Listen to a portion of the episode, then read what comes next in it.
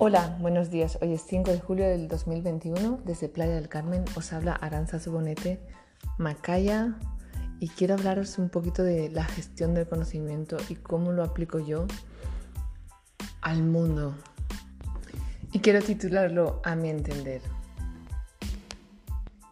El mundo ha tenido una guía desde sus comienzos, en el proceso del conocimiento, y esta guía es la necesidad de estar unidos. No hubieran marcado sus manos en las paredes los neandertales si no hubiesen necesitado que supieran de su localización. Y de esa necesidad tan profunda de unión la experimentamos también de diferente manera al contribuir con esta sociedad actual que jamás pudo imaginar el primer hombre. Todo lo que sabemos de historia puede o no estar tergiversado, pero lo que está clavado, hecho de material, lo que está dibujado y lo que nunca veremos, estas son para mí las realidades de nuestro presente. Voy a exponer unas imágenes para poder conocer mejor mi introducción al mundo desde sus inicios. Y en esa imagen son las manos de los neandertales unidas en una cueva, esa imagen para mí refleja la necesidad humana de encontrarse consigo mismo, con su interior y con el resto de la humanidad. Claramente jamás imaginaríamos que nos íbamos a convertir en la raza más fuerte sobre la Tierra, que dominaríamos a las bestias y que encontraríamos un hogar fuera de una cueva. Pero fue así. Logramos ganar muchas sangrientas batallas contra todo y contra nuestros dioses internos. Nos posicionamos en una era que albergó algo de espacio para poder gestionar nuestro entendimiento a través de la cultura. Y si desde todas las grandes organizaciones mundiales que se fueron formando no cabe más que alabar su grandeza en todos los aspectos.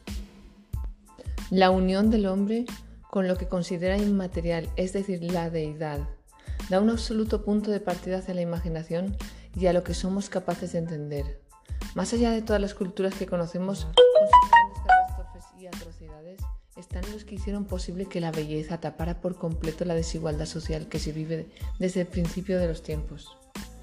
Voy a exponer algunas imágenes que nos darán el verdadero ejemplo de lo que consideramos hoy en día bello, atrayente y que fue esculpido en piedra por hombres que se unieron en un esfuerzo común para la humanidad.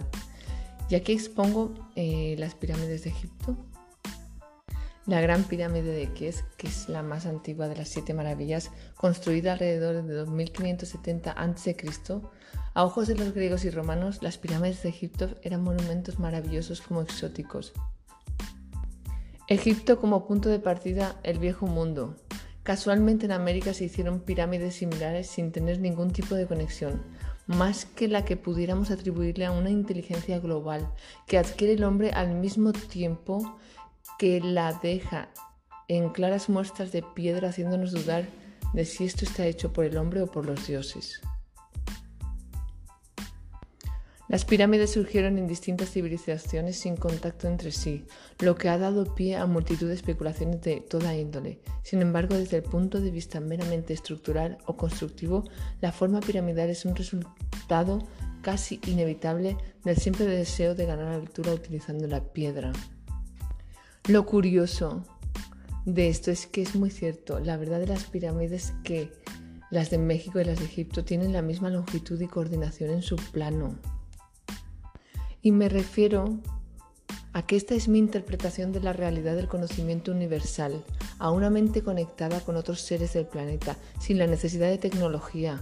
Abrazo la idea de lo que está hecho en estas dimensiones y en estos tiempos es la verdad inmutable de la belleza como elemento percursor de la inteligencia superior, telepática, que no tiene necesidad de inteligencia artificial en la interpretación del conocimiento mundial y el arranque de la evolución del pensamiento. Nos hemos parado a escenificar demasiado la crueldad sin darnos cuenta de que va de la mano con el sacrificio, para un patrimonio cultural inmensurable que dejaron nuestros ancestros y que nos hemos dedicado más al entendimiento de la letra y el verbo dejando a un lado lo tangible, lo real, como la piedra, lo básico, como la unión de unas manos en conexión absoluta con el sentimiento. Llevamos viviendo en esta tierra con conocimiento de causa e inteligencia tanto tiempo y no se trata de dividir, pues en realidad ya nos hubiéramos dividido hace mucho, nos hemos entrelazado, hemos repartido el conocimiento, lo hemos hecho real, tangible, no necesitamos ordenar nada, nuestra naturaleza dará paso a lo que tenga que llegar y no nos quedemos pensando y retratando las locuras que algunos de nuestros hermanos se pusieron a ejecutar. Todos como mente universal atrapemos ahora la esperanza de creer en nosotros mismos como inteligencia universal que evoluciona al mismo tiempo.